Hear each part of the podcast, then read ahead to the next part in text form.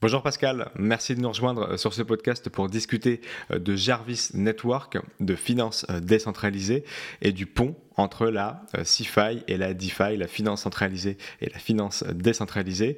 On va voir en quoi Jarvis arrive à, relier ces deux mondes et à proposer de nombreux services, dont celui de créer des stablecoins J-Euro, J-USD et bien d'autres, et de développer un Forex sur la blockchain notamment. Mais avant ça, est-ce que tu peux te présenter, euh, s'il te plaît, Pascal, et nous dire euh, quelques mots sur ta solution, sur euh, ta création Jarvis Network, s'il te plaît? Ok, donc bah déjà, merci de m'accueillir sur ton podcast. donc moi, je m'appelle Pascal Talarida, j'ai 34 ans déjà.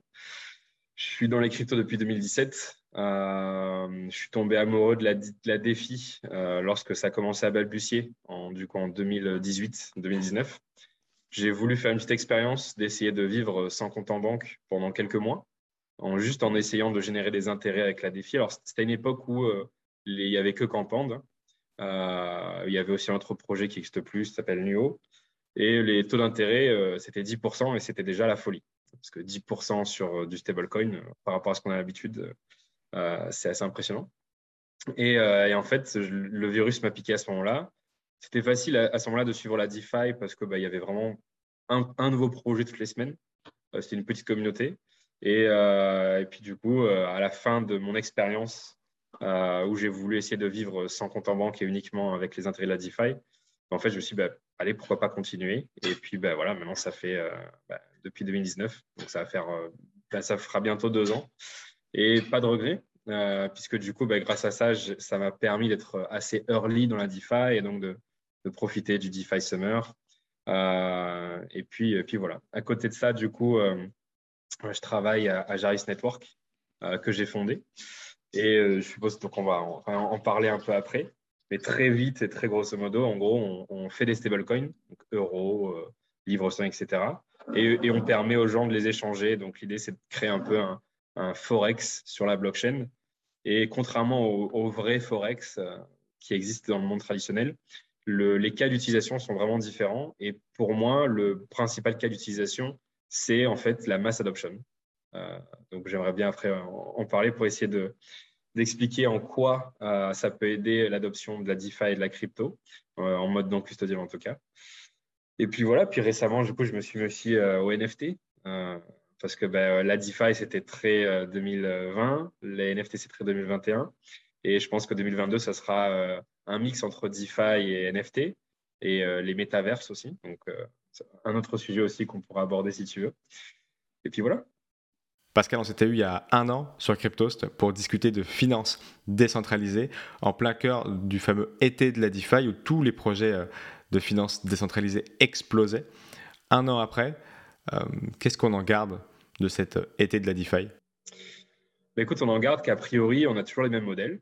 Euh, donc, il n'y a pas eu énormément d'innovation dans le, dans, farming, euh, mais ça marche toujours autant. Donc, pour l'instant, il n'y a pas de raison de changer une recette qui marche. Ce que l'on peut voir, par contre, et ce qui est différent de l'an dernier, c'est que c'est devenu multi-chaîne. Donc, je suppose que tout le monde a suivi la hype autour de BSC, puis ensuite Polygon. Là, maintenant, il y a Avalanche, il y a eu Solana aussi, Avalanche et maintenant Phantom. Donc là, a priori, toutes les blockchains, alors ce pas vraiment des ETH killers, c'est plus, euh, on va dire, des blockchains alternatives dans un monde multi-chain. Euh, tour à tour, euh, ils essaient en fait de mettre sur la table un énorme montant de, tokens qui correspond à une énorme, valeur en dollars. Donc, Phantom, c'est 370 millions de tokens, donc ça fait à peu près 370 millions de dollars. Avalanche, c'est 180 millions de dollars, pour attirer du coup les projets qui en général étaient sur Ethereum et, et BSC et euh, se lancer en gros sur, leur chaîne. Et a priori, c'est une tendance qui va se poursuivre euh, jusqu'à ce que bah, tous les Ethereum killers euh, qui ont des tokens à dépenser lui. Alors après, je ne sais pas ce qui va se passer ensuite, parce que comme tu sais sans doute, la liquidité, elle n'est pas très fidèle. elle va là où les incentives sont. donc mon pari, c'est que bah, en fait, on, fait juste un petit tour et puis on reviendra tous sur Ethereum et, sur l'écosystème Ethereum, donc que sur les sidechains ou les layer 2 qui sont en train de, de, courir un peu à droite à gauche. Et puis, euh, puis voilà quoi. Euh, donc on voit que c'est toujours un modèle qui, euh, qui, est, stable. Alors après, il y a une grosse différence aussi par rapport au DeFi Summer de l'an dernier. Et je pense que c'est apporté par Convex. En fait, c'est la première fois qu'on voit que ben, le, le, yield farming, en fait, on peut le faire de manière assez intelligente et en synergie avec d'autres projets, donc en l'occurrence Curve.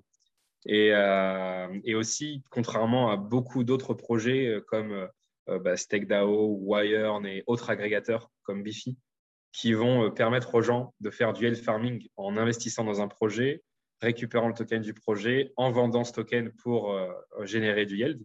Ben, Convex, lui, le fait de manière beaucoup plus synergétique, puisqu'il n'y a pas de dump du, du token. Et moi, j'ai j'ai quasiment euh, bah, fait all-in entre guillemets sur Convex parce que, bah, contrairement aux autres, aux autres agrégateurs, ils me permettaient euh, non pas d'accumuler leur token à eux ou autre, mais euh, d'accumuler du curve token en fait. Et donc ça, je pense, c'est la grosse différence entre l'an dernier et cette année, c'est qu'il y a, y a du yield farming un peu plus sophistiqué et, et ça bénéficie à tout le monde. Et quelles sont les barrières qu'on avait l'année dernière qui persistent aujourd'hui et au contraire celles qu'on a réussi à lever 12 mois plus tard. Tu parlais des Layer 2, on vient de voir que Arbitrum a été lancé notamment. C'est quand même de belles avancées Ouais, mais euh, honnêtement, je pense pas que pour l'instant on ait gagné euh, sur le terrain de l'adoption ou des barrières. c'est ultra compliqué d'aller sur des Layer 2 et des, des sidechains, à part si tu as une, une manière d'aller directement, genre d'aller directement sur Polygon ou directement sur Arbitrum. Mais sinon, il faut passer par Ethereum et puis par un bridge. Et puis, c'est pas si facile que ça. Là, par exemple, euh, il y a plein de monde qui ont oublié que euh, ben, layer 2, c'est pas comme une sidechain. Tu peux pas faire layer 2, layer 1 assez facilement. Et du coup, je connais bah, des gens cette semaine qui ont dit Ah, tiens, je vais tester Arbitrum. Ils ont eu de l'argent là-bas. Ah, c'est pas mal, mais je vais revenir sur Ethereum. Ah, non, merde, il faut que j'attende 8 jours. Et donc, tu vois, c'est tous ces trucs-là qui, pour l'instant, sont pas encore en, place. Après, on vient de commencer, donc c'est normal. Mais euh, sinon, il y il y a, bah, y comme barrière à l'entrée par rapport à l'an dernier, bon, bah, le gaz sur Ethereum qui, a, qui est devenu encore pire que l'an dernier, même avec euh, le, IP 1559. Et euh, puis voilà. Donc, euh, pas de nouveauté du côté de, ça. Et du côté communication entre CeFi et DeFi, ça a pas mal évolué. Et c'est ce dont on va parler aujourd'hui avec Jarvis, donc, parce que l'année dernière, on se demandait encore si la DeFi n'allait pas écraser la CeFi. Euh, et finalement, on voit bien qu'on recherche plutôt des synergies entre ces deux mondes. Et Jarvis l'incarne en partie. Est-ce que tu peux nous présenter plus en profondeur Jarvis, s'il te plaît? Alors, juste pour, pour le côté CeFi, DeFi, effectivement, il y, a, eu pendant un moment, on a parlé de la CDFI, euh, qui est en fait des, entreprises, euh, enfin, donc la, finance traditionnelle qui utilise la DeFi comme back-end. et donc, bah, on voit que ça a commencé. Donc, il y a des banques suisses qui vont utiliser euh, sans doute la liquidité, par exemple, sur AAV pour proposer des rendements à leurs, clients. Euh, et, moi, je vois bien cette traîne, on avait, je crois, parlé l'an dernier, mais là, ça devient concret, du coup, euh, DeFi as a service ou DeFi as a backend, où justement, bah, des entreprises centralisées utilisent des protocoles décentralisés pour améliorer leur, bah, leur, service. Et c'est un des créneaux sur lesquels, justement, nous, on se porte, et dont je peux en parler après. Donc, euh, bon, en gros, Jarvis, comme j'ai dit, on fait deux choses. D'un côté, on émet des stablecoins et de l'autre, on permet aux gens de les échanger. Alors, ça ne paraît pas très sexy, l'échange de stablecoins, mais en réalité, c'est pour moi la pierre angulaire de, l'adoption euh, du monde de la crypto. Donc, pour l'émission de stablecoin, il y a en général deux possibilités. Enfin, il y a trois, mais deux grandes possibilités. C'est soit tu déposes un euro dans un compte en banque et tu crées un euro sur la blockchain. C'est ce que fait euh, Stasis, par exemple ou USDC euh, de, Circle, soit tu fais un actif synthétique qui est un peu plus euh, compliqué à comprendre, mais sans rentrer dans des détails un peu chiants. Euh, c'est un peu comme un prêt. Quand tu vas à une banque et que tu veux emprunter de l'argent pour acheter une maison, la banque, elle peut te demander une garantie. Par exemple, si tu as déjà une maison, elle va te dire bah, est-ce que tu peux mettre ta maison, qui vaut par exemple 200 000 euros, en garantie? Et si jamais tu ne rembourses pas les 100 000 euros que tu viens de m'emprunter, bah, ma foi, je te saisirai ta maison. Comme ça, la banque, elle est rassurée puisque elle prête 100 000, mais quelque part, elle sait qu'elle est assurée à hauteur de plus de 100 000 euros, quoi, 200 000 euros. Le seul risque que la banque court, c'est si un jour la maison euh, euh, ne vaut plus de 100 000, mais vaut, je sais pas, pour, pour, par exemple 50 000 euros. Là, à ce moment-là, la banque, elle pourrait craindre en disant Ah, mais merde, si le mec arrête de me rembourser, euh, je vais récupérer un truc qui vaut moins cher. Bon, ben, un synthétique, en fait, c'est ça. C'est un prêt que l'on fait à soi-même. Hein. On n'emprunte pas de l'argent à quelqu'un. Donc, nous, dans notre cas, euh, on demande à, l'émetteur de notre stablecoin, donc si c'est par exemple un stablecoin euro, qui donc est censé représenter un euro, de déposer en garantie au moins 1,25 fois la valeur de son emprunt. Donc, si aujourd'hui tu veux, par exemple, 100 J euros, euh, donc tu vas faire un emprunt et tu vas devoir déposer 125 euh, euh, euros de collatéral. Et donc, le collatéral que l'on utilise, nous, c'est l'USDC. Donc, c'est-à-dire que tu vas déposer, en gros, on va dire 100, 100 140 USDC. Ensuite, tu vas emprunter 100 J euros. Et tant que la valeur de tes J euros elle est inférieure à la valeur du collatéral en USDC, il n'y a pas de souci, tu ne risques aucune liquidation. Si, par contre, à un moment donné, la valeur du collatéral passe en dessous d'un certain seuil et s'approche de la valeur de, ton emprunt, bah, tu seras liquidé. Et du coup, qu'est-ce qui va se passer? Tu ne vas pas perdre tes euros, tu vas les garder. Par contre, tu vas perdre ton collatéral. Et au final, du coup, tu auras perdu de l'argent puisque la valeur du collatéral est supérieure à la valeur de tes J euros. Donc, tu garderas tes 100 euros, mais tu ne pourras plus récupérer les, euh, les 125 euros de collatéraux euh, que tu avais mis. Et euh, alors, cette méthode d'émission du J-Euro, c'est ce qu'on appelle en gros le self-meeting, puisque bah, tu vas émettre toi-même ce stablecoin. Alors, ce n'est pas très, très évident à faire, ce n'est pas très user-friendly. Et du coup, l'immense majorité des gens, lorsqu'ils veulent, lorsqu'ils veulent acquérir du J-Euro, ils vont pas le faire en, utilisant euh, ce procédé. Donc, c'est juste un procédé que je t'ai expliqué.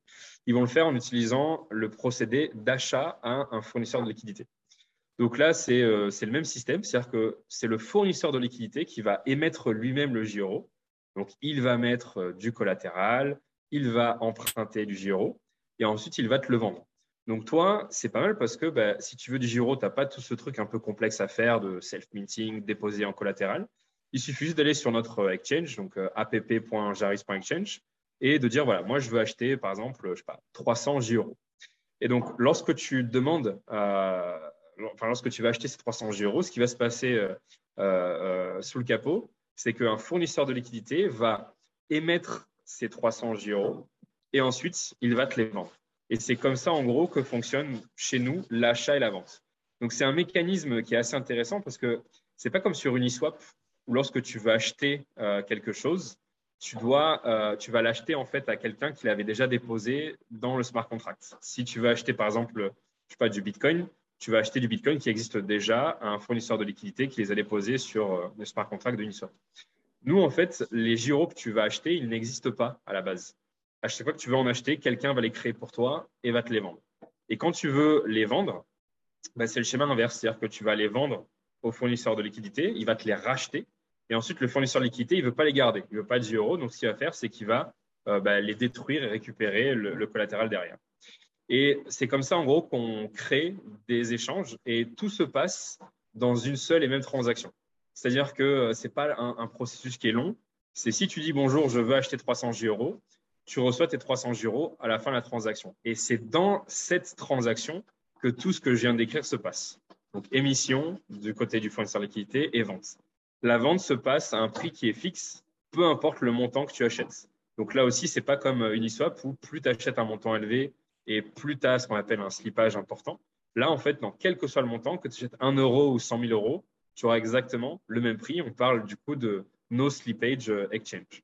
Et donc, euh, ben, c'est tout en fait ce que l'on fait. Donc, d'un côté, je répète, on a l'émission euh, de stablecoin, qui est un emprunt, et de l'autre, on a la possibilité de, les acheter ou de les vendre sans slippage à des fournisseurs de liquidités. Et donc, c'est comme ça qu'on on crée sur la blockchain un forex, que donc le forex, c'est un marché sur lequel tu peux t'échanger des devises. Donc, nous, on échange du coup des stablecoins. Donc, tu peux échanger des euros pour des francs suisses, des francs suisses pour des dollars, des dollars pour des livres sterling. Et, j'allais te poser la question, mais on pourrait la poser également aux utilisateurs du Forex traditionnel. Quel est le cas d'utilisation de ces devises, J-Euro, JUSD et autres? Est-ce que c'est que parier à la hausse et à la baisse euh, comme un trader? Ou est-ce qu'on peut imaginer euh, générer des rendements sur ces stablecoins?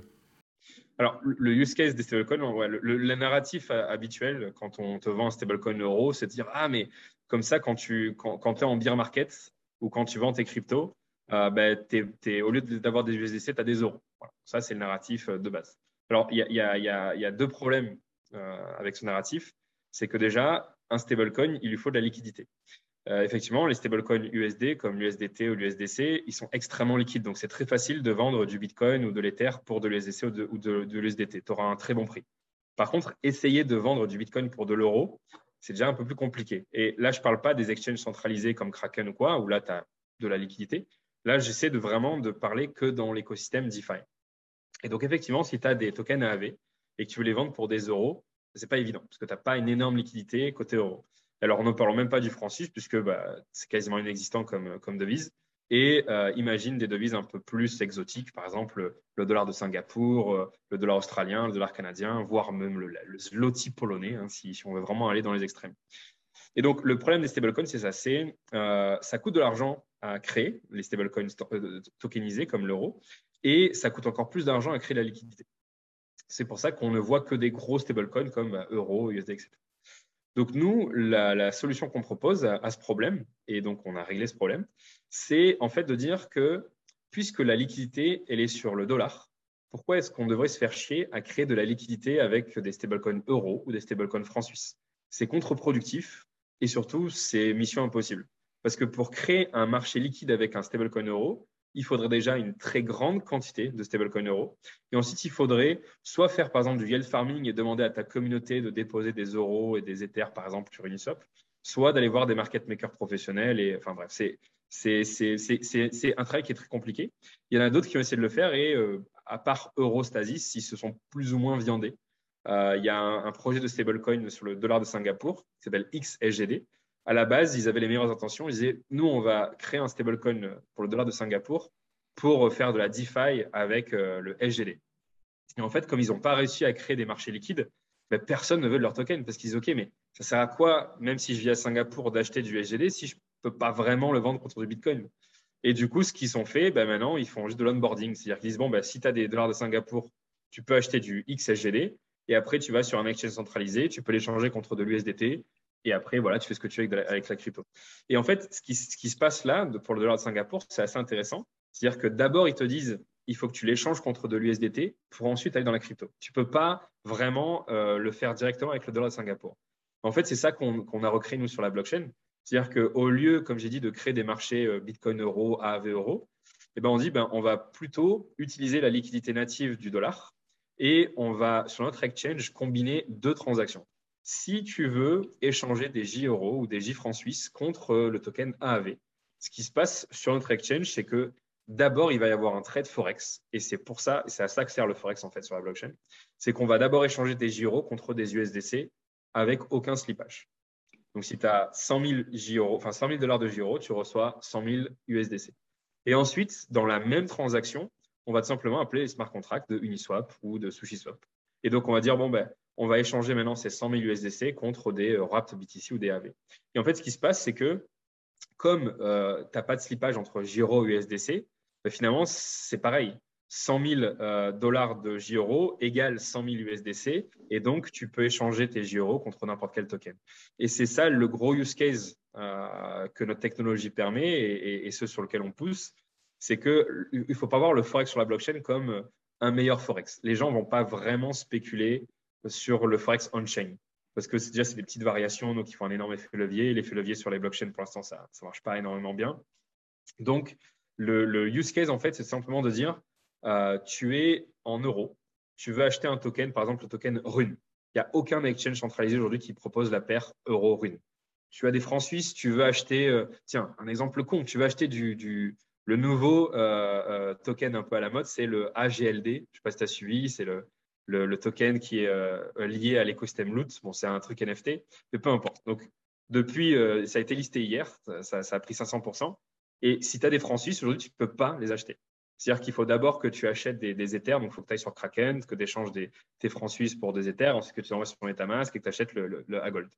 En fait, nous, ce qu'on crée, c'est euh, la connexion entre effectivement le monde fiat et, et le monde crypto. Donc aujourd'hui, si tu as des JFiat, tu peux acheter facilement des, euh, Agold. En fait, ce qui va se passer, comme j'ai dit, c'est d'abord un trade Forex, donc euh, franc suisse, USDC sur notre exchange, et ensuite un trade sur Uniswap, donc USDC vers les Agold. Et c'est comme ça que tu peux acheter des Agold avec des francs suisses.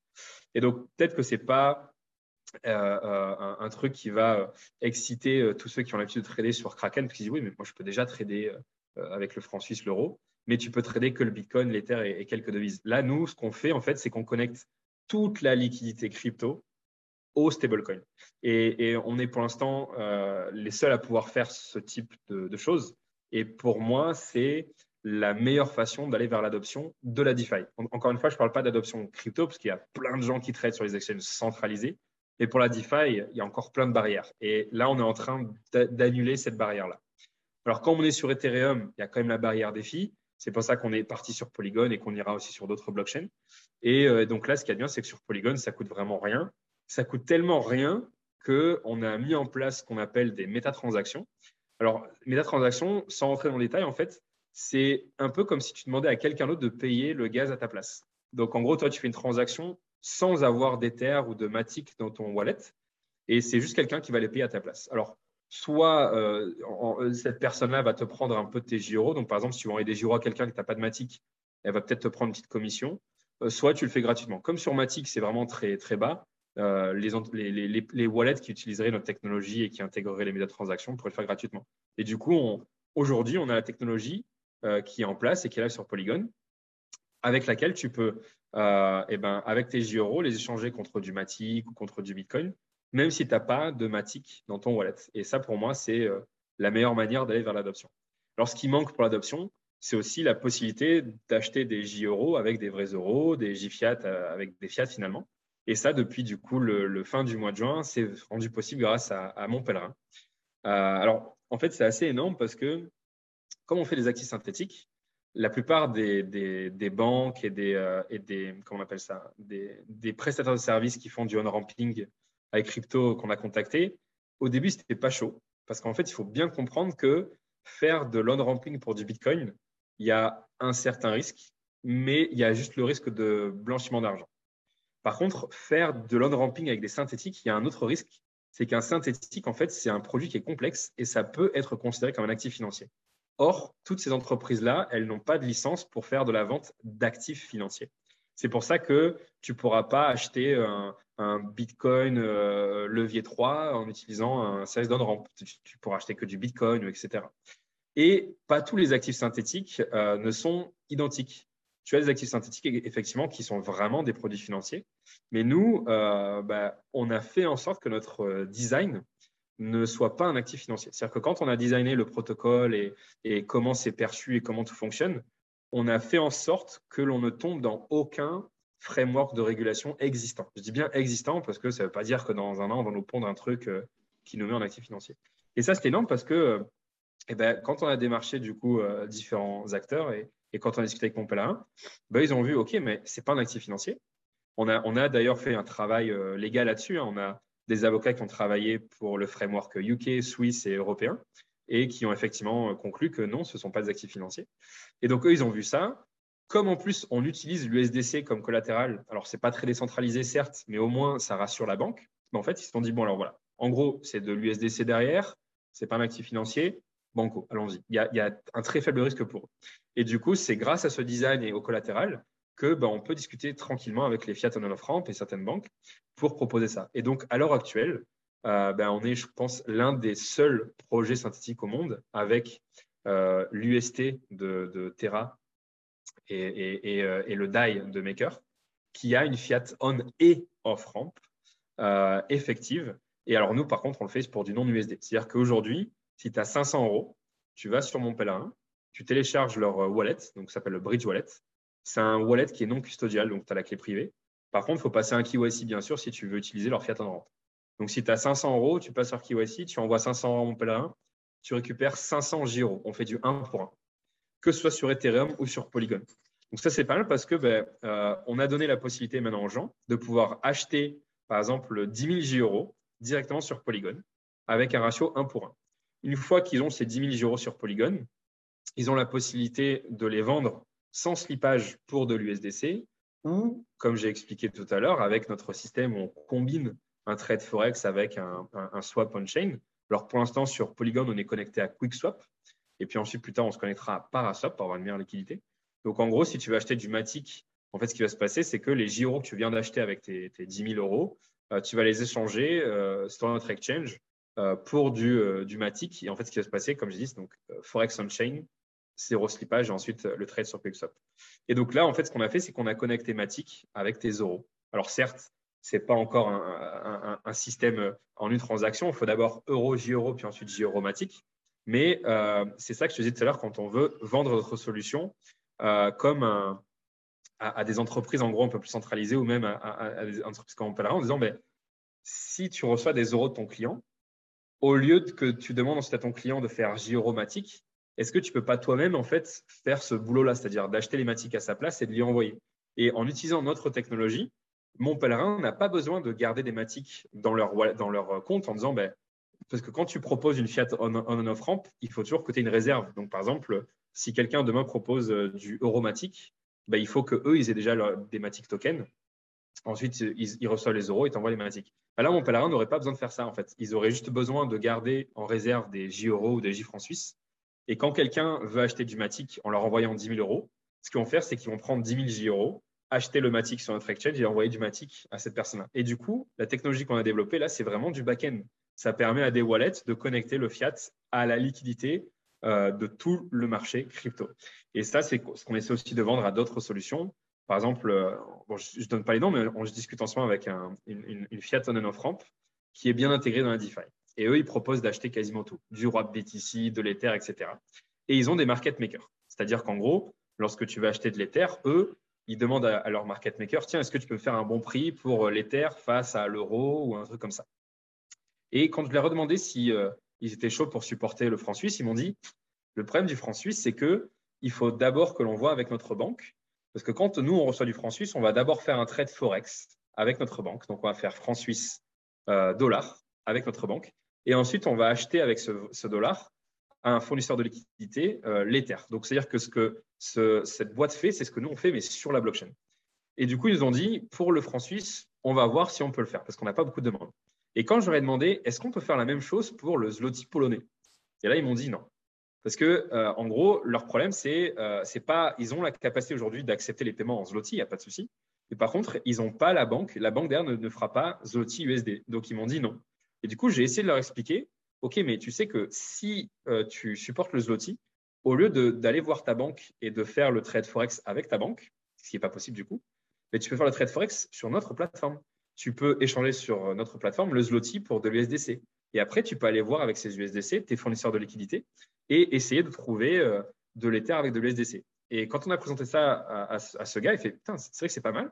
Ça nous permettrait, au lieu de, de travailler avec la banque pour faire euh, des trades forex et ensuite d'aller voir des market makers, d'utiliser Jarvis pour faire le forex. Alors, je ne pense pas que ça débouchera sur quelque chose aujourd'hui parce qu'on est encore trop petit et euh, lui, c'est juste un commercial avec qui on a discuté, donc il faut qu'il escalade ça à sa, hiérarchie.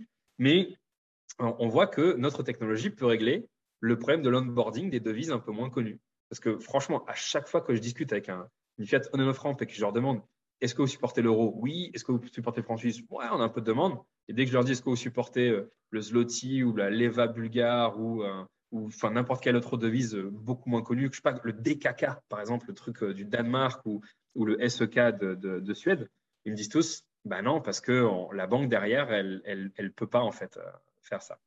Et donc et donc voilà l'idée qu'on essaie de vendre au Fiat en franc et, et au wallet, c'est ça, cette possibilité de de connecter la fiat euh, ou les stablecoins à toute la liquidité du marché crypto. Et ensuite, ce qu'on commence à travailler, euh, ce sur quoi on commence à travailler maintenant, c'est d'autres choses. C'est-à-dire que c'est bien beau d'avoir la fiat en un franc. Donc maintenant, les gens peuvent acheter du Giro, que ce soit sur Polygon ou sur Ethereum. C'est bien beau de la connexion à la liquidité. Ça aussi, c'est fait. C'est-à-dire qu'aujourd'hui, tu peux vraiment les échanger contre ce que tu veux. Et par contre, ce n'est pas assez sexy. C'est-à-dire que euh, moi, si je vais à un repas de famille demain, le fameux repas à Noël où tes cousins et tes oncles demandent alors la crypto et que tu leur montres euh, ton wallet, ils disent ah, c'est trop compliqué. Euh, je ne vais pas leur dire bah, regarde, tu peux acheter des gyros et les échanger pour du Matic. Le mec, il va regarder avec des yeux comme ça. Non, ce qui serait vraiment sexy, c'est de dire bah, regarde, tu peux générer des rendements sur tes gyros. Et donc, ça, c'est l'étape sur laquelle on est en train de bosser. C'est-à-dire que bah, l'idée de créer des comptes épargne en euros, en francs suisses, en zloty, en ce que tu veux. Donc, ça, c'est assez énorme parce que si tu as d'un côté le on-ramping où tu peux euh, acheter des gyros avec des euros et qu'en plus tu peux soit accéder à la liquidité du marché crypto, soit accéder à du rendement, ben là tu commences vraiment à une solution super sexy. Et donc là, on travaille sur euh, le fait de générer du rendement sur les J-euros déjà, puis après on, achètera d'autres devises. Et il restera du coup une dernière euh, chose à développer, c'est ce qu'on appelle les intégrations. Parce que en gros, avec un vrai euro dans la vie, qu'est-ce que tu peux faire? Tu peux acheter des trucs, tu peux ouvrir un compte épargne. Tu peux les déposer sur un exchange et acheter du Bitcoin. Et tu peux euh, les déposer, par exemple, sur un casino en ligne et, et jouer. Donc ça, c'est ce qu'on appelle de l'intégration. Donc nous, aujourd'hui, on a la possibilité juste d'accéder à la liquidité crypto et bientôt de générer du rendement donc en déposant, entre guillemets, sur un compte épargne. Il nous manque donc deux choses. Il manque les paiements et il manque euh, les intégrations, c'est-à-dire, euh, je sais pas, un casino sur la blockchain ou, ou même un, protocole qui fait du trading à effet levier ou un assurant ou une assureur ou même un, un money market comme un AV. Donc ça, c'est le truc qui nous manque pour l'instant et sur lequel on travaillera un peu plus tard. C'est de dire, bon, les JRO, tu peux aussi les utiliser ailleurs. Par exemple, si tu veux jouer à la roulette sur la blockchain, bah vas-y. Euh, on, a, a développé un partenariat avec ce projet-là. Donc, ce qu'on essaie de faire, c'est d'intégrer nos stablecoins un peu partout. Et il manquera juste du coup les paiements, parce que c'est vrai que ce serait vraiment cool de pouvoir payer, je sais pas, un, truc avec tes gyros. Alors ça, c'est l'étape la plus compliquée parce qu'il faut travailler avec bah, des entreprises comme WireX, Crypto.com et tout. Et honnêtement, on est vraiment trop petit pour l'instant pour ça.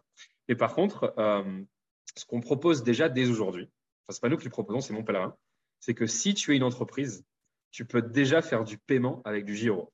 Alors nous, il faut savoir que depuis le mois de juin, euh, la boîte de dev qu'on a, hein, qui développe le protocole, euh, on n'a plus utilisé notre compte bancaire depuis le mois de juin. déjà parce qu'on n'en a plus.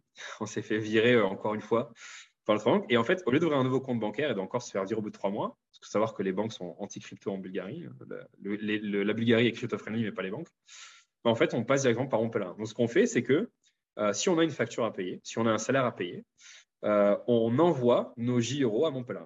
Donc, si on doit payer une facture de. Bah, prenons l'exemple d'hier. Hier, on avait une facture de 450 livres sterling à payer. Euh, on paye un prestataire de service pour avoir euh, les prix du Forex en temps réel. Ça, c'est utile pour monitorer notre activité, etc. Et c'est une entreprise au UK, donc il fallait leur payer 450 livres sterling. Bon, on n'a pas de compte en banque, qu'est-ce qu'on fait? On leur a demandé une facture avec la possibilité de payer par, virement. Ils ont envoyé la facture dans notre boîte. Ensuite, ce qu'on a fait, c'est qu'avec nos USDC, euh, on a acheté 450 euh, livres sterling synthétiques sur notre exchange. Ensuite, on a envoyé ces 450 livres sterling à mon pèlerin avec la facture en disant est-ce que vous pouvez payer ce prestataire 450 livres sterling? Ça a été fait aujourd'hui. Et donc, le paiement va être reçu, je suppose, dans la journée ou demain. Et, voilà. Et donc là, en fait, on a déjà aujourd'hui la possibilité d'utiliser nos JFIAT comme outil de paiement, mais c'est que pour les entreprises. Mais c'est déjà bien. Parce que, euh, ben, en fait, quand on a lancé les, les euh, notamment le GIFRE en Suisse, les deux premiers coups de fil qu'on a reçus, c'était deux entreprises en, Suisse. Et c'était des entreprises qui sont très loin de la crypto, qui n'ont d'ailleurs aucun intérêt à, la crypto, qui s'en foutent royalement. Mais ils ont entendu parler qu'ils euh, pouvaient avoir des francs suisses sur la blockchain sans intérêt négatif. Parce qu'en fait, je suppose que tu sais qu'aujourd'hui, en, en Europe, tu as des intérêts négatifs sur l'euro, le franc suisse. Et donc, euh, ces intérêts négatifs aujourd'hui sont répercutés euh, sur les épargnants. Et donc, ces deux boîtes, alors je vais prendre l'exemple de la première boîte, c'est une boîte euh, qui fait de l'immobilier. Et en fait, c'est une boîte qui, qui fait de la promotion immobilière, mais qui aussi fait du syndic et qui loue des appartements. Et en fait, c'est bah, un concept où apparemment, il faut, que tu, faut que tu payes trois mois de loyer à l'avance. Bon, c'est parce que je crois que c'est des trucs un peu luxueux et du coup, ils ne veulent pas prendre de risques et ils demandent en gros trois mois de loyer à l'avance. Et du coup, ils, se retrouvent avec une montagne de cash tous, les, tous les mois. Et le problème, c'est que ben, ça dort sur leur compte en banque et ça génère des intérêts négatifs. Et donc, ce mec-là m'appelle et il me dit, voilà, nous, on paye des intérêts négatifs tous les mois. On voudrait euh, trouver une solution pour euh, acheter des francs suisses synthétiques avec nos francs suisses. Comme ça, on ne paye plus de, euh, taux négatifs. Et, à ce moment-là, on leur a dit, bon, ben, vous pouvez acheter des JCHF et quand vous en avez plus besoin, vous faites JCHF, CHF. Alors, le problème, c'est que ce n'est pas passé leur leur entre guillemets niveau de compliance parce que bah, quand ils en ont discuté en gros à, à, leur équipe, les mecs disent ouais, crypto, c'est trop risqué, etc. Mais il y a certaines personnes dans cette entreprise qui ont voulu utiliser le JCHF pour ça. Et, le deuxième code qu'on a reçu, c'était pareil. C'est une entreprise qui du coup l'a fait, elle, euh, qui a acheté des JCHF pour, euh, pour éviter de pour garder des francs suisses, mais de ne pas payer de taux négatif. Et donc ça, c'est un gros use case qui n'est pas très sexy pour euh, le crypto le user lambda, parce qu'ils s'en foutent. Quoi. Et pour une entreprise, de transférer sa trésorerie d'euros vers du JRO ou de CHF vers du JCHF pour éviter de payer les taux négatifs et aussi, pourquoi pas, de générer du rendement si ça les intéresse. Ben ça, c'est vraiment intéressant. Et donc, voilà en gros l'écosystème qu'on est en train de développer. Donc, pour résumer, hein, donc on a commencé par l'émission et l'échange. Et, euh, tout, l'intérêt de Jarvis, c'est cet échange à taux, enfin, sans slippage, qui permet du coup d'accéder à toute la liquidité crypto. et ensuite, les stablecoins qui sont assez stables du coup grâce à ça et qui permettent de générer donc, bah, du rendement. C'est ça aussi qui a, qui a permis de convaincre d'avoir une fiat en un franc. Et ensuite, on va travailler sur donc, les intégrations. Et pour l'instant, on a les paiements entreprises et puis on espère plus tard faire de l'acquisition paiement, c'est-à-dire de pouvoir payer en JEuro quelqu'un, un prestataire de service. Et puis après, plus tard, ce serait vraiment cool d'intégrer les JEuro euh, sur des boîtes qui font des, cartes. J'en ai déjà contacté deux la semaine dernière. Euh, et donc, j'espère avoir euh, pas forcément une réponse positive, mais au moins un intérêt. On dit, ah oui, ça serait bien que quand vous un, petit, un petit peu plus gros, de travailler avec vous pour proposer vos JEuro et JGP sur nos cartes à nous. Et puis, on va bientôt lancer donc, le, stacking de JRT. Et il y aura plus tard plusieurs fonctionnalités. Donc, par exemple, tu pourras payer moins de fees si tu stacks du JRT. Tu pourras euh, euh, aussi euh, générer peut-être du rendement si tu stacks du JRT. Enfin bref, il y aura, on va travailler sur le JRT après. L'idée, c'est qu'on ne peut pas faire tout en même temps. C'est vrai qu'aujourd'hui, JRT a moins d'utilité que, que ce qu'on voudrait. Mais on est d'abord focalisé sur le protocole en lui-même et ensuite, on va se focaliser énormément sur JRT. L'objectif, à la fin, c'est qu'on peut se concentrer sur JRT pour créer une token économique un peu virale, un peu flywheel, euh, qui permettrait du coup bah, au token de vraiment prendre beaucoup d'utilité et, donc on espère de la valeur et d'utiliser le JRT comme collatéral et tout et tout. Donc euh, euh, ça, c'est la chose qu'il faut comprendre pour ceux qui voudraient rejoindre la communauté, soit en étant utilisateur, soit en achetant le token. C'est que pour l'instant, le focus est vraiment sur sur, euh, sur le protocole et tu auras sur le, focus sur le JRT euh, dès qu'on aura fini euh, ce qui a fini. Hyper intéressant. Bon, tu as tapé dans, dans, toutes mes questions, mais au moins c'est très clair comme ça. et au niveau des, des volumes de Jarvis, est-ce que tu peux nous communiquer un petit peu ce que vous faites en termes de volume sur la plateforme? Alors, pour le volume sur la Fiat en francs, on est à peu près sur du 100 000 euros par mois. Donc, ce n'est pas énorme non plus, mais c'est déjà raisonnable. On est quand même content. Euh, ensuite, sur les volumes de l'exchange, euh, on est toujours entre 500 000 et 2,5 millions par mois. Alors, le problème, c'est qu'en fait, euh, comme on était d'abord sur Ethereum, en fait, c'est quand même un design qui est assez complexe, Jarvis, et qui demande des transactions compliquées. Du coup, c'est très cher en gaz. Donc, par exemple, si sur Uniswap, tu payes 20 dollars pour un swap, sur Jarvis, tu vas payer un truc comme 60 dollars, 50-100 dollars. Et alors, si tu veux échanger des gyros pour des, pour des bitcoins, Là, c'est encore plus cher. Euh, sur Ethereum, tu vas sans doute payer un truc comme 90 voire 100 dollars. Donc, si tu veux, sur Ethereum, ce n'est pas très utilisable et du coup, on a très peu de volume sur Ethereum. Là, on vient de se lancer sur Polygon. On est encore en mode euh, lancement à la cool. Euh, donc, pour l'instant, il n'y a pas vraiment beaucoup de volume sur Polygon. Par contre, dès qu'on aura mis les bouchées doubles sur Polygon et, qu'on aura vraiment commencé à dire aux gens c'est bon, maintenant les sur Polygon, on s'attend à beaucoup plus de volume là-dessus. On va faire des concours de trading pour proposer aux gens sur Polygon de trader euh, Bitcoin euro et puis de gagner des prix. Euh, par exemple, je sais pas, un concours sur une semaine ou deux semaines, donc ça, ça va aussi générer du volume. Euh, on va faire, donc, comme je dis, du yield farming avec d'autres projets euros. Donc ça, ça va aussi créer des arbitrages parce que, par exemple, si tu fais une pool de liquidité sur Balancer ou, ou, ou Kyber avec un autre token euro, en fait, l'intérêt, c'est de faire des arbitrages. C'est-à-dire que les autres tokens euros, ils n'ont pas la, possibilité d'avoir, comme nous, un échange euh, au prix de l'oracle. C'est-à-dire que euh, si tu veux échanger des euros euh, S contre des USDC, ça va se faire au prix sur Uniswap ou sur Balancer. Et donc ça, c'est le prix de l'offre et de la demande. Ce n'est pas en fonction d'un oracle. Alors que nous, tous les trades se passent au niveau de l'oracle. Ce qui veut dire qu'il y a toujours une différence de prix entre l'euro S et le J-euro. Et donc, c'est-à-dire que si on fait une poule en commun J-euro S, il y a des arbitrages sympas. Quand l'euro S est plus cher que le J-euro, ce que tu vas faire, c'est que tu vas euh, acheter des euros S, euh, les vendre pour des J-euros dans la poule J-euro-euro, et ensuite vendre ces J-euros pour des USDC sur notre exchange. Et, c'est comme ça que tu gagnes de l'argent. Et donc ça, ça générera aussi des volumes sur notre exchange. Et donc voilà en gros euh, pour, pour les volumes. Et après, nous, on est aussi très capital efficient. Alors, je ne suis pas entré dans le détail du design de la poule, que j'avais peur d'en perdre quelques-uns. Mais en gros, on est très capitalisant. C'est-à-dire que nous, juste 1 dollar de liquidité permet de trader 4 dollars de, de, trade, entre guillemets. Donc, on n'a pas besoin de. C'est un peu comme Uniswap V3, mais encore plus efficient. On n'a pas besoin d'avoir 30 euh, millions de dollars de, TVL pour euh, générer beaucoup de volume. Euh, juste 2-3 millions de dollars suffit pour pouvoir trader jusqu'à 10 millions de dollars tranquillement d'actifs. Donc, donc, voilà. Et si on veut rentrer quand même un tout petit peu dans les détails, est-ce que tu peux nous expliquer cette sorcellerie? Ok, alors, en gros, lorsque tu veux acheter un J-Euro, comme j'ai dit tout à l'heure, tu l'achètes à un fournisseur de liquidité. Donc, comme je l'ai dit, le fournisseur de liquidité, il doit émettre le J-Euro.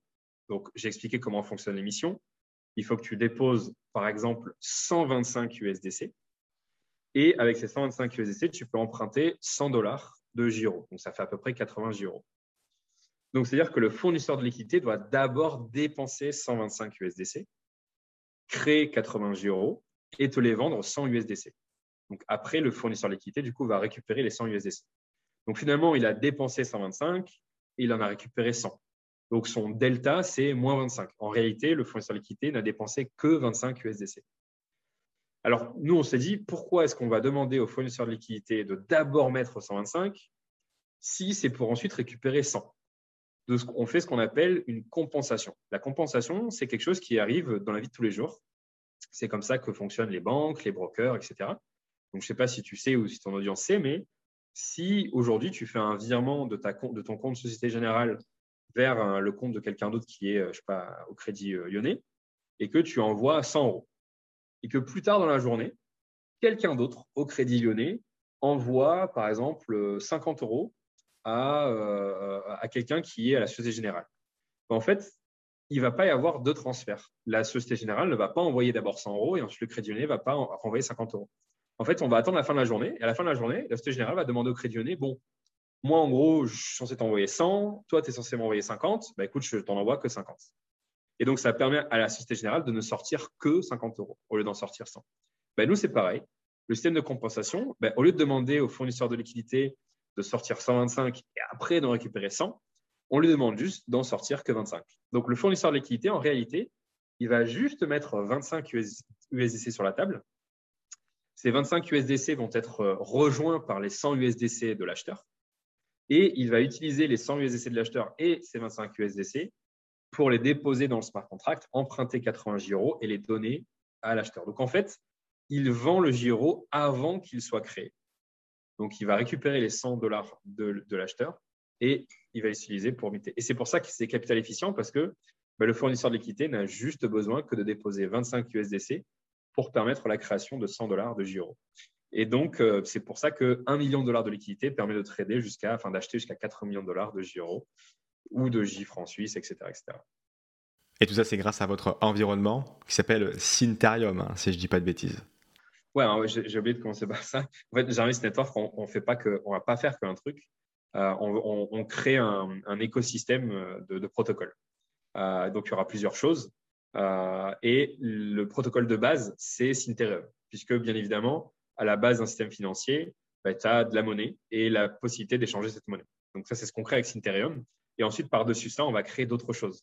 Ça ne va pas forcément être que de la DeFi.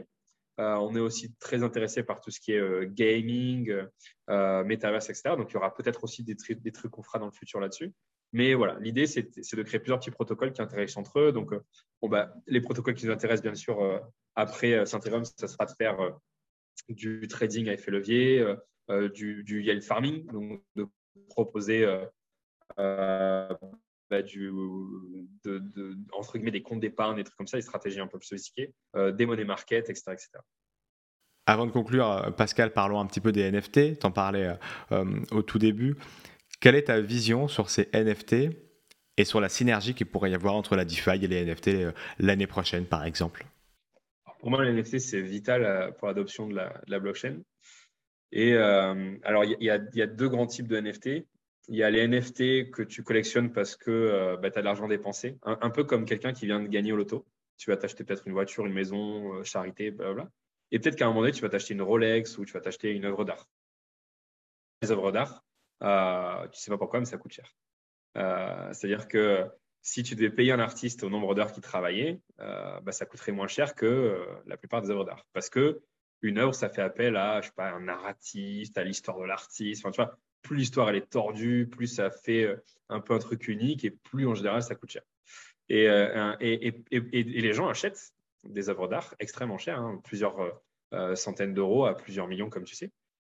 Donc, tu as une catégorie d'NFT où c'est pareil. En gros, les gens qui sont devenus riches avec la crypto, ils vont pas forcément euh, acheter un Picasso ou, une œuvre d'art dans la vie réelle, ils peuvent le faire, mais a priori, ils vont surtout acheter un NFT.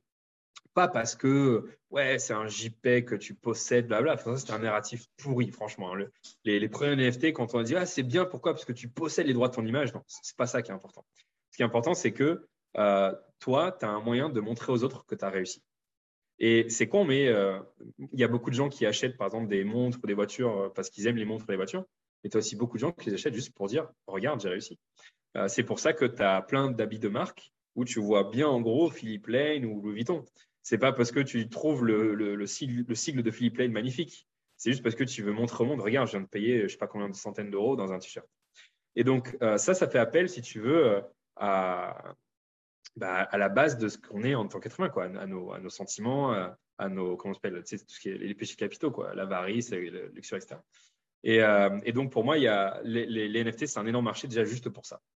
Euh, moi, j'en suis arrivé à un point où euh, je suis capable de dépenser de l'argent dans des NFT, alors que pour dépenser la même somme d'argent dans la vraie vie, ça va me prendre des mois, voire des années.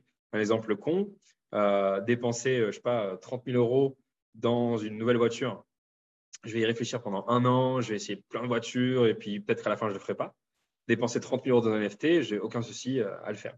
Et donc, si euh, j'arrive à, faire ça et si j'arrive à y penser, ben, c'est-à-dire que plein d'autres personnes pensent comme moi et c'est pour ça qu'il y a ce marché-là de l'NFT. Après, il y a une deuxième dimension, c'est la dimension communautaire. La dimension communautaire, c'est euh, ben, quand tu possèdes quelque chose, tu appartiens en gros à un clan. c'est un truc con, j'ai un piercing à l'oreille depuis très longtemps. Et, je ne suis pas un mec qui est porté sur les, piercings, les, trucs comme ça. Mais un truc qui est marrant, qui m'arrive souvent, c'est que bah, des fois, quand je rencontre quelqu'un qui est un peu avec le style emo ou ce, genre de personne-là, et quand il voit ça, il dit tiens, lui, il appartient à ma communauté. Et, un truc marrant qui m'arrive, qui m'est arrivé il n'y a pas longtemps, c'est que je me suis fait alpaguer. Je, faisais un truc en Bulgarie avec un, petit groupe. Je crois que c'était pour apprendre le, le, comment on appelle ça, les trucs pour réciter les gens là, les euh, stages de survie, euh, pas stage de survie, stage de, pour apprendre à faire des, massages cardiaques et tout. Et euh, il y avait une, sataniste dans le groupe. Et en fait, elle, a vu mon, mon truc. Elle fait putain, lui, lui, il est comme moi. Et elle a été me voir et elle a commencé à, me parler. Parce qu'en fait, les gens, ils aiment bien aller vers l'aspect communautaire. Et ben le NFT, c'est ça. Si tu possèdes un, certain NFT, tu appartiens à la communauté. Donc, si, tu possèdes un punk, si tu possèdes un, board ape, si tu possèdes un 3 dots, euh, dot, dot, ou si tu possèdes un loot, eh ben, tu, appartiens à une communauté. Et donc, sentiment d'appartenance, c'est assez important et assez intéressant. Ça peut mettre vous d'un point de vue marketing. Par exemple, moi, il y a des NFT que j'achète parce que je n'ai pas forcément envie de les avoir, mais j'ai envie d'aller dans ces communautés parce que bah, pour le business et pour Jarvis, ça peut être intéressant d'aller voir des gens, de discuter, tiens, moi je fais ci, moi je fais ça. Et donc, c'est pour ça que les NFT ont aussi cette valeur-là. Et puis enfin, tu as les autres choses qu'on nous a tout le temps vendues, c'est-à-dire bah, l'NFT, ça peut être des, items dans les jeux vidéo, euh, ça peut être des trucs aussi cool, des expériences sociales, genre des NFT que tu peux générer entièrement sur la blockchain. Quand on combine deux, ça en fait un deuxième et ça peut peut-être devenir plus, plus rare. Enfin bref, tu as, tous ces petits trucs-là. Et donc pour moi, euh, ouais, le NFT a, sa, place dans, la crypto et euh, c'est un marché qui est extrêmement intéressant et extrêmement porteur. Et, du coup, là, j'investis de plus en plus dans les NFT euh, et, j'y crois de plus en plus. Et ce qui est de plus important et de plus intéressant, c'est qu'à un moment donné, il y aura le crossover NFT DeFi. C'est-à-dire que, par exemple, tous ces NFT qui veulent créer des métaverses, c'est-à-dire des, réalités virtuelles dans lesquelles les gens euh, feront des trucs. Bon, à un moment donné, il y aura de la valeur qui sera créée et donc de la valeur qui doit être échangée et donc il y aura ben, un système financier quoi, qui doit arriver. Donc là, DeFi va pouvoir arriver et dire ah, ben, coucou, on est là. Nous, on peut être euh, le système financier de ce jeu vidéo, par exemple. Ou alors, ce jeu, entre guillemets, va créer son propre, euh, son, propre système financier, donc son sub-DeFi.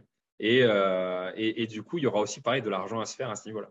Et donc, ouais, y c'est un peu science-fiction là ce que je suis en train de dire, mais, mais moi, c'est la thèse que je soutiens et c'est pour ça que j'investis à fond dans la NFT aujourd'hui. Très intéressant cette projection. Et pour conclure, Pascal, est-ce que tu peux nous communiquer la roadmap euh, de Jarvis, ou en tout cas les grands projets, les grandes tendances que vous allez euh, suivre, sur lesquelles vous allez travailler dans les prochains mois et les prochaines années? Euh, Alors, juste pour les NFT, que les gens de ta communauté, il faut s'intéresser au projet Loot, L-O-T Project. Alors, pas Loot NFT, mais Loot Project. si vous aimez le Heroic Fantasy, si vous aimez en fait, Loot, c'est le Ethereum de l'Heroic Fantasy. C'est le Ethereum de, des NFT. Donc, c'est vraiment une révolution. C'est sorti il y a six jours et c'est en train de prendre euh, Twitter et tout le monde NFT euh, par surprise. Et c'est quelque chose qui est énorme. Comment ça s'écrit L-O-O-T Project. donc, tu vois, sur Twitter, si tu as Plout, voilà, tout le monde va en parler. Il y a un, token qui est sorti hier qui s'appelle le AGLD, qui paraît, j'en parlais tout à l'heure du AGLD. Bref, euh, et, donc, donc pour la roadmap, on n'a pas de roadmap parce que bah, c'est toujours compliqué d'avoir des dates précises. Par contre, euh, là, sur, sur quoi on travaille en ce moment. Donc, euh, il y a un truc qui nous a toujours bloqué sur Jarvis, c'est qu'on est un fork de Uma. Mais on est un fork supporté par Uma. C'est-à-dire qu'on utilise Uma même si on les a forkés. Et ça, c'est assez relou parce que, ben, par exemple, là, tu vois, il y a Avalanche, comme je disais tout à l'heure, qui a lancé son programme d'incentive, ou Phantom. On aimerait bien aller sur Avalanche et Phantom, mais on ne peut pas y aller si Uma ne crée pas de pont. Et donc là, en fait, on travaille sur euh, euh, ben, euh, remplacer Uma par Chainlink entièrement dans, notre, dans tout notre système, ce qui nous permettrait de pouvoir aller sur n'importe quelle blockchain. Donc là, on, commence ce travail-là. Et ça nous permettra du coup d'aller ben, où on veut quand on veut. Donc là, j'aimerais bien aller sur Phantom, j'aimerais bien aller sur Avalanche, pourquoi pas Solana quand ils seront IVM compatibles, etc., euh, etc. Donc, on travaille là-dessus. Ensuite, on va travailler sur euh, le multi-LP. C'est-à-dire qu'aujourd'hui, quand je dis tout à l'heure que quand tu vas acheter un JEuro, tu achètes un fournisseur de liquidité, bah, la réalité, c'est qu'en fait, pour l'instant, il n'y a qu'un fournisseur de liquidité. Et, euh, c'est que nous, en gros, enfin, ce n'est pas vraiment nous, mais c'est, on va dire, un partenaire de, Jarvis. Et, le problème, c'est que bah, du coup, ça nous rend non scalable parce que du coup, on n'a pas non plus de liquidité infinie. Et donc là, on est en train de travailler sur un système où n'importe qui peut devenir fournisseur de liquidité. Euh, donc ça, c'est aussi dans la roadmap. Après, on attend euh, que le gaz sur Ethereum soit un peu plus bas pour lancer d'autres actifs synthétiques. Par exemple, moi, je suis un grand fan du PHP. C'est le peso philippin. Euh, donc, on va essayer de lancer quelques, quelques devises exotiques comme ça. Et puis ensuite, bah, ensuite on aura le yield, le collatéral qui génère du yield. C'est-à-dire que là, aujourd'hui, les USDC dans Jarvis, il reste sur le smart contract. Aujourd'hui, on a une TVL qui est à peu près de, 2 ou 3 millions. C'est-à-dire qu'il y a 2-3 millions d'USDC qui ne font rien. Et ça, c'est assez chiant. Euh, donc, en fait, à un moment donné, on va donner la possibilité à ce collatéral d'être déposé sur AV pour générer euh, ne serait-ce que 5 ou 10% par an.